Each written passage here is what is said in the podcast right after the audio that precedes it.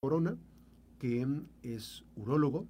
Vamos a hablar de los síntomas del cáncer de próstata y este se puede pedir. Eh, teléfono, eh, llamadas de WhatsApp, de teléfono 312 33 0 60 60. es Avenida Ignacio Sandoval, 1699, eh, consultorio 315, en tercer piso, en Girasoles, que ese, es el Hospital Puerta. Muchas gracias. Eh, también para WhatsApp, eh, consulta, digo, para contacto, WhatsApp 312 29 964 95. Doctor, ¿cómo estás? Muy buenos días. Gracias por esta visita. Pues bueno, por principio de cuentas, Santier fue el Día Internacional de Lucha contra el Cáncer de Próstata. ¿Qué podemos decir del cáncer de próstata? Eh, ¿El cáncer de próstata duele? Bueno, la verdad que es un problema de salud pública, es una enfermedad que hablamos del cáncer más frecuente en el hombre, la segunda causa de muerte por cáncer en el varón. De hecho, eh, las estadísticas hablan de que uno de cada siete hombres vamos a tener cáncer de próstata, o sea, es algo realmente, frecuente. Muy, muy, frecuente. Y bueno, la realidad es que el pronóstico es diferente cuando se detecta a tiempo que cuando está en etapas avanzadas. De ahí pues la importancia de difundir esta información para que concientizar a los varones a una revisión adecuada y oportuna. Esta enfermedad en inicio es completamente asintomática, es decir, no hay ninguna molestia cuando el paciente va empezando con la enfermedad. Cuando ya el tumor dentro de la próstata empieza a crecer, entonces va comprimiendo las vías urinarias y de esa forma el paciente empieza a notar cambios en la manera de orinar. El chorro se empieza a disminuye. El flujo de la orina más lento, más despacio. Aumenta la frecuencia de orinar, quizás en la noche empieza a levantarse más a orinar. Y bueno, si esa misma enfermedad avanza, bueno, es cuando viene otro tipo de síntomas, cuando puede haber sangre en la orina, dolor lumbar cuando ya se van los huesos. O que hace metástasis, ya, ya, ya, es, con el hueso es, este, metástasis. Así es, entonces la ideal eh, o la recomendación es que todos los hombres a partir de los 45 años se revisen una vez al año, o bien cuando hay algún familiar directo con cáncer de próstata, como pudo haber sido el papá, el abuelo, el hermano, pues incluso a partir de los 40. Así es ahora. Para ubicarnos, doctor, en dentro de la estructura, eh, en los varones, está eh, dónde se encuentra ubicada la próstata y, qué pasan este, cerca de la próstata. Esa glándula prostática es del tamaño de la nuez, normalmente. Cuando empieza a crecer es cuando va dando ya otro tipo de síntomas. Está ubicada debajo de la vejiga eh, y rodea la ¿La vejiga es donde se acumula la orina? Exactamente, la vejiga es donde el recipiente, donde recipiente. contenía la orina y se vacía para expulsarla. Y la uretra está, eh, digamos, abrazada por la misma próstata, de tal forma que cuando la próstata empieza a crecer, empieza a comprimir el ducto de la uretra y es cuando empieza a haber dificultad pues, para orinar. Eh, eh, es, ¿Hay casos aislados de que se puede presentar cáncer de próstata antes de los 45 años? Sí, sí, de hecho, yo tengo algunos pacientes incluso de 40 años con cáncer de próstata y Desafortunadamente el cáncer de próstata cuando inicia en etapas más tempranas, en hombres más jóvenes, es generalmente más agresivo. Cuando el cáncer de próstata ya se, presenta en señores de 70 o más años, bueno, eventualmente puede ser más noble, pero bueno, el tema es siempre hacer el diagnóstico para ver qué nos estamos enfrentando. Incluso, doctor eh, Sergio Corona, no hay, este, digamos, hay un protocolo, ya las eh, personas adultos más de 40 años, perdón, más de 70 años, este, ya se recomienda incluso no ni siquiera hacer cirugía, ¿no? Eh, Hay algunos casos. Sí, claro, depende de la expectativa de vida del paciente. Cuando tiene una expectativa de vida menor a 10 años, bueno, eventualmente podemos intuir que es un tumor de bajo grado y que pudiera vigilarse el paciente solamente. Sí, monitoreado. Con, con medicamento también, ¿no? Con medicamento, vigilancia, pero bueno, lo mandatorio es la biopsia. Es decir, cuando tenemos una biopsia de por medio, podemos saber qué, tipo de tumor. Dentro del mismo cáncer de próstata hay tumores que se llaman de bajo grado, que son de lento crecimiento, y hay otros que se llaman de alto grado, que avanzan rápidamente. Entonces, lo ideal es tener un diagnóstico correcto para ver qué paciente es el idóneo para vigilancia solamente o bien para un tratamiento. Hay, por ejemplo, este, ¿hay algún tipo de examen que pueda determinar, digo, está el antígeno prostático, ¿verdad? ¿Y qué otros elementos o herramientas hay para que tener un diagnóstico un poquito más certero? Clínicamente al paciente podemos valorarlo para eh, evaluar el, mediante el tacto rectal. La... Esa es la, la, prueba, este, sí, es una digamos. Prueba básica y que nos da mucha información al médico, porque podemos saber el tamaño de la próstata, si duele o no duele, si está dura o está blanda, si está simétrica o no, muchos datos clínicos que para nosotros son muy importantes. Desafortunadamente por el tabú de los varones a veces se limita o se deja como un segundo término. Pero... Ahora bien, además de la prueba que dices del antígeno prostático, Existe también el ultrasonido. En el ultrasonido también podemos valorar varios Ah, datos clínicos, como es el tamaño, la forma. El O sea, los color. aparatos, en, en hacer el, el, este, ultrasonido, te da una dimensión aproximada.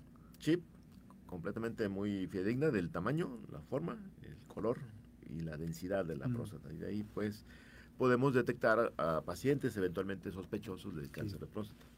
Ahora, ¿qué tan, qué tan frecuente, eh, doctor, qué tan frecuente eh, se tiene que realizar la persona, pues ya sea eh, el tacto rectal o eh, los este, exámenes de antígeno prostático? Se recomienda una vez al año. Una vez al año estarse evaluando de esa forma con la prueba del antígeno prostático, la exploración física. Eventualmente podemos apoyarnos del ultrasonido. Habrá casos especiales donde el antígeno ya está en el límite, lo normal es 0,4, pero por ejemplo un paciente de 50 años con un antígeno de 3.5 sería un antígeno alto para su edad.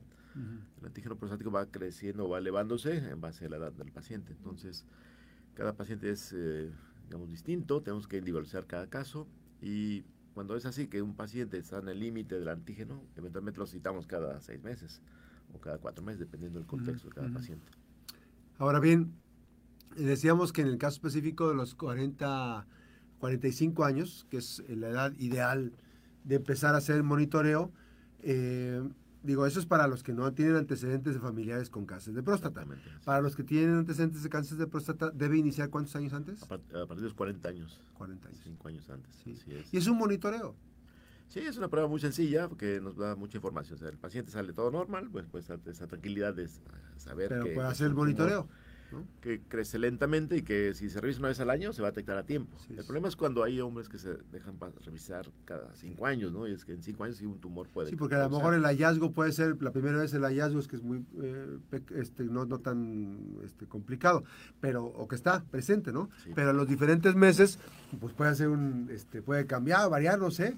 ¿no? Sí, la verdad que eso implica el pronóstico. Es decir, Así que es. un cáncer de próstata en la etapa inicial es potencialmente curable, se pueden curar los pacientes. Ujú.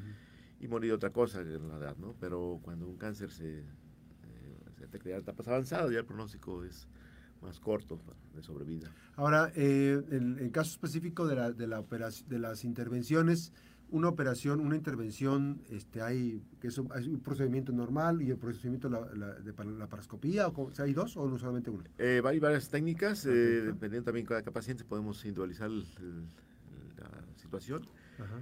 Eh, la idea del de la cirugía para cáncer de próstata es extirpar la próstata completa, conjunto con las vesículas seminales, los ganglios linfáticos.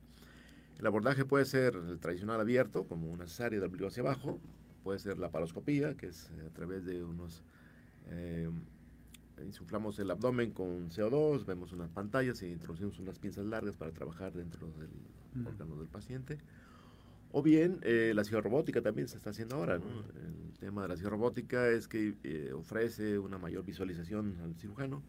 Los movimientos son más precisos, más finos, porque, ajá. bueno, por ejemplo, si un paciente tiene, digo, si el cirujano tiene cierto temblor, cuando se pone la, la consola, la consola del robot hace que no tiemble, o sea, realmente son Claro. movimientos muy precisos y muy finos. ¿no? ¿Eso se hace en Colima?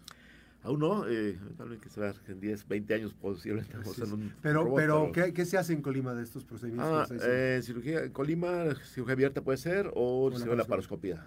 La- Por la paroscopía se hacen, y bueno, la verdad es que hay pacientes que va a tener- pueden buena, Ujú. eh, buenos resultados con cualquier técnica. Todo dependerá pues de cada ocasión. Ahora, doctor, lo que decías ahorita, eh, no solamente cuando hacen la operación, no solamente sale la próstata, me dices que sean las... Ah, las vesículas seminales, que son dos ¿Qué es la producción, donde la- viene la producción del semen? Ahí es- produce líquido Que, seminal, que, exactamente. que vendría siendo como ya, digamos, este, como una, ¿cómo le llaman esta? Para ya... Ah, la vasectomía. vasectomía. Bueno, sí, ya un paciente que se opera de próstata ya no podrá tener hijos, sí, definitivamente, porque extirpamos la misma próstata, Ujú. las vesículas. Y también liberamos los ganglios linfáticos, que es el primer sitio donde puede Se pueden brincar la depositar, enfermedad. sí, sí, este, escala. malignas, Que son los receptores, digamos, de- de- por decirlo, yo estoy diciendo, estoy diciendo Sí, no, es, Este, es un claro. receptor más inmediato que te da un hallazgo, ¿no? De que ya salió, de, ya no está encapsulado, sino que subió. Exactamente. ¿sí? Una vez que se retira la próstata y esas estructuras, se mandan a analizar nuevamente con un patólogo para ver los bordes quirúrgicos, si fueron, salieron completos o no. si los ganglios están afectados o no, y de eso dependerá eh, si el paciente requiere un tratamiento complementario. Hay pacientes que se operan de cáncer de próstata y se curan, pero otros pueden, además de la cirugía, requerir un tratamiento complementario. Que Por ejemplo, radioterapia o medicamentos eh, antiandrógenos que son para bloquear la hormona testosterona, que es la que estimula el desarrollo de la próstata. ¿No todos le realizan este procedimiento? No, no, no. Hay, hay gente que con la cirugía se curan y otros que sí, además de la cirugía, requieren ¿Y, algo más. ¿Y el, y el resto del tema de los este, medicamentos, ¿cómo se llaman? Los antiandrógenos. antiandrógenos. ¿Eso es para, para compensar?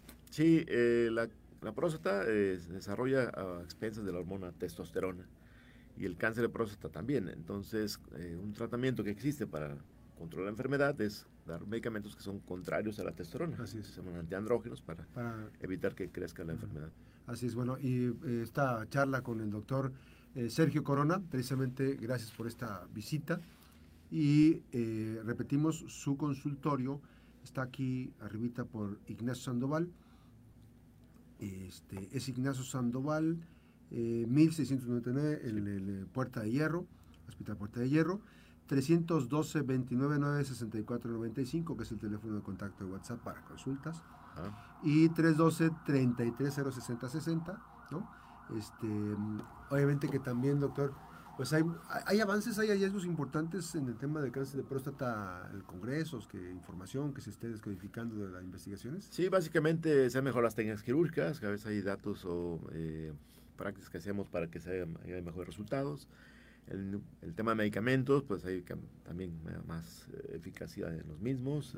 Desafortunadamente, cuando van saliendo son medicamentos así de alto mm. precio, que con el tiempo se pierde la patente y eventualmente pueden ser más accesibles para mucha gente, pero sí hay mejoría. Ahora, este, yo sé, voy a decir algo y lo voy a decir por la, la mañana, este, decirlo que no necesariamente el tema de retiro de la cáncer del cáncer de, de, la próstata, perdón, de retirar y todo lo que implique, eh, disminuye este el tema del lío sexual y tampoco otras cosas, ¿o sí? Ah, bueno, es un tema importante cuando nos enfrentamos a un, ese diagnóstico, pues sí, platicar con el paciente. Es decir, por ejemplo, cuando hacemos una cirugía radical de próstata, eh, pues hay riesgo de disfunción eréctil después de la operación, porque los nervios que van hacia el pene están pegados a la próstata, pasan exactamente pegaditos. Entonces, cuando retiramos la próstata, en ecuaciones esos nervios se pueden sacrificar. Es decir, que si el tumor está pegado a un nervio, pues tenemos que quitar todo el nervio. Entonces, en el eventual escenario que, que se detecte en tiempos ya muy este, avanzados. Exactamente. Cuando un cáncer está muy central o encapsulado o es de bajo grado, podemos preservar los nervios. Y de esa forma el paciente puede mantener sus erecciones después de la cirugía. Es un punto, la verdad, una pregunta importante porque muchos hombres por ese motivo no se quieren operar porque saben que pueden tener ese riesgo. ¿no? Y, el tema fundamental es este. Entonces, de ahí la importancia de que, siendo eh, familiares de alguna eh, persona que tuvo cáncer de próstata, se recorre a los 40 años inicialmente. Aquellas personas que, varones que tienen que realizar su primer estudio, es a los 45 años. El, el, eh, la, la, revisión anorrectal es importante porque da muchos hallazgos al, este, especialista, al médico, y la ruta que puede eh, seguir precisamente en esto. Hay también el tema del antígeno prostático, este, que ya sería, digamos, indicado por el, por el especialista.